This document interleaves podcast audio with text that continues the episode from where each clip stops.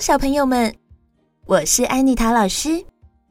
你们觉得什么样的手最美丽呢？是白白净净、指甲装饰的彩色缤纷，叫做美丽；还是像妈妈的手一样温柔照顾我们，才是美丽的呢？今天，安妮塔老师准备了一个故事要跟大家分享。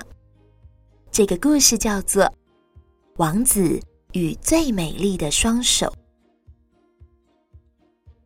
在一个非常和平安乐的国家里，处处传来人民开心的笑声以及孩子的打闹声。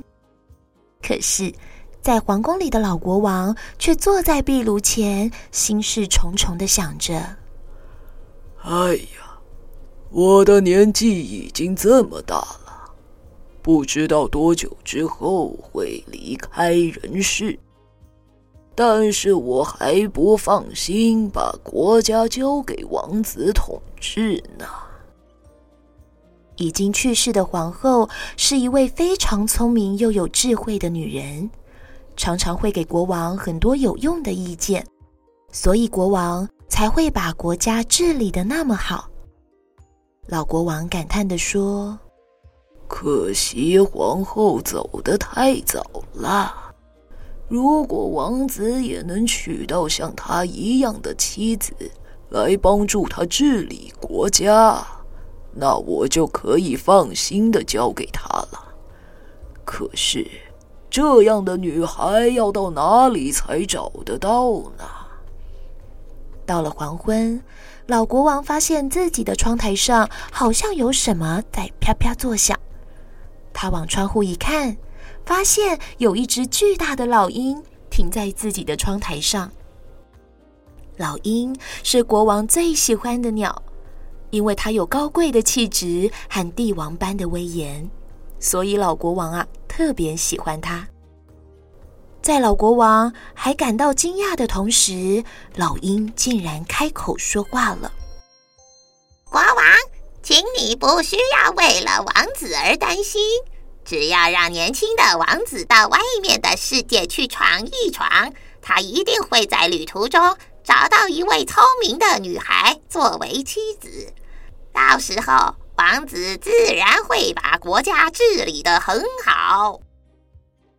老国王疑惑地说：“可是，他怎么知道哪一个女孩才是最适合的人选呢？”老鹰回答说。你只要告诉王子，那个女孩的手最美丽。如果他能从众多的女孩中分辨出哪一双手最美丽，那你将不必为这个国家的未来担心了。老国王仔细的想了想，皇后她好像也有一双漂亮的手呢，难怪皇后那么聪明善良。而且他的手非常巧，什么事都难不倒他。老国王想了半天，还是没有答案。当他再抬头望向窗台时，老鹰已经消失了。第二天早上，老国王就把王子叫到面前来，对着善良的王子说：“亲爱的儿子，我的年纪已经很大了。”我希望你在接到王位之后，可以做一个爱护人民的好国王。所以，我希望你去找一个聪明又贤惠的妻子，能够帮助你一起治理这个国家，这样我才能够放心。王子一时之间没办法回答。老国王接着说。去找一个像你母后一样的女孩吧，但是你要记得，她必须有一双最美丽的手，因为啊，这是神的旨意。王子疑惑的望着老国王，更不明白为什么强调要有最美丽的手呢？接着，老国王又从身上拿出一个手镯，交给了王子，说。这个手镯啊，是你的母后留给我们最后的礼物。如果你找到这双最美丽的手，请你为她戴上。但是你一定要记得，那必须是一双最美丽的手，这关系到我们国家的未来，所以你一定要谨慎地挑选才可以。第二天，王子告别了国王，骑着马出门了。他到了许多国家，看到了非常多漂亮的女孩，也都仔细地看了看她们的手。在这些手当中，有些非常光滑细致，也有黝黑强壮。但是他不确定到底哪一双手才是老国王说的最美丽的手。有一天，他穿过一座森林，来到另一个村庄。这时已经是傍晚了。他就在其中的一间房子停了下来，准备在这里休息一下。他推开房子的大门，走进了屋里。里面有两位漂亮的女孩正坐在窗户前面刺绣，其中一位黑发姑娘正在一块旧布上刺着一朵红色的玫瑰花，而她旁边的红发姑娘则用漂亮的金线将亮片点缀在旁边。这两个女孩发现有人进来，都吓了一跳。王子有礼貌地说：“请原谅我的无礼，因为我已经走得很累了，所以能不能让我进来休息一下呢？”他们看到王子很有礼貌的样子，都表示欢迎，并且热情地招待他。王子休息一下之后，就和他们聊起天来。请问，这里只有你们两个人住吗？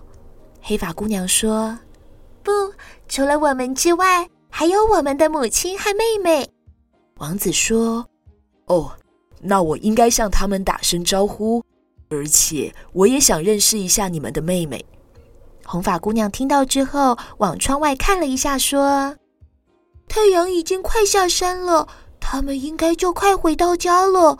他们一大早就到田里去工作。”现在应该已经在回家的路上了。王子在和他们聊天时，刻意看了一看他们的手。